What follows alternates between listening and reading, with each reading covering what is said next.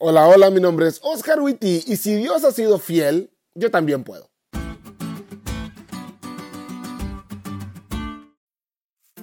Hace poco más de un año tuve el honor de conocer y ahora contar entre mis amigos a un talentoso doctor joven en la iglesia que atendía. Un día se acercó a mí y me contó su situación. Había estudiado y graduado de su especialidad.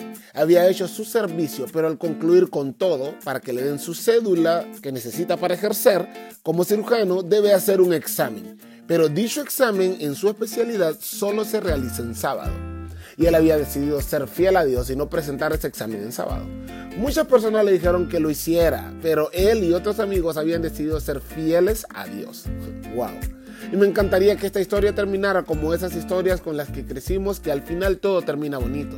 Hemos escuchado historias de personas que deciden no realizar un examen y luego de orar todo se arregla. Y pueden hacerlo en otro día. Pero para el momento en que me estaba contando su situación y la de otros amigos suyos, habían pasado ya algunos años y aún no podía realizar su examen. Es más, para el sol de hoy, el doctor y sus amigos aún no han realizado su examen aún metiendo acciones legales para conseguirlo. Daniel y sus amigos pasaron por algo similar. Parecía que Dios había perdido.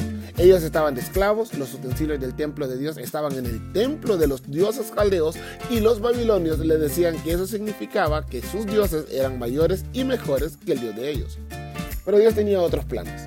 La lección dice, en esas circunstancias, por medio de las mismas humillaciones que eran el resultado de que Israel se había apartado de los mandamientos de Dios, el Señor dio a Babilonia la evidencia de su supremacía, de la santidad de sus demandas y del resultado seguro de la obediencia. Y dio ese testimonio del único modo que podía ser dado, por medio de los que seguían siendo fieles. Hay ocasiones en las que las cosas no salen como esperamos que otros prosperan más que nosotros. Pero escúchame bien, vos seguí siendo fiel.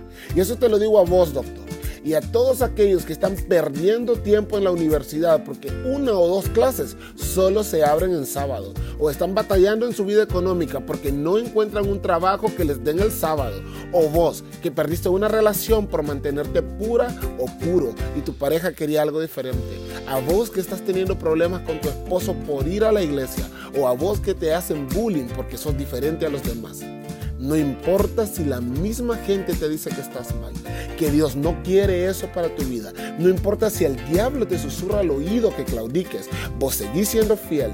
No sabes a cuántos estás alcanzando por tu fidelidad.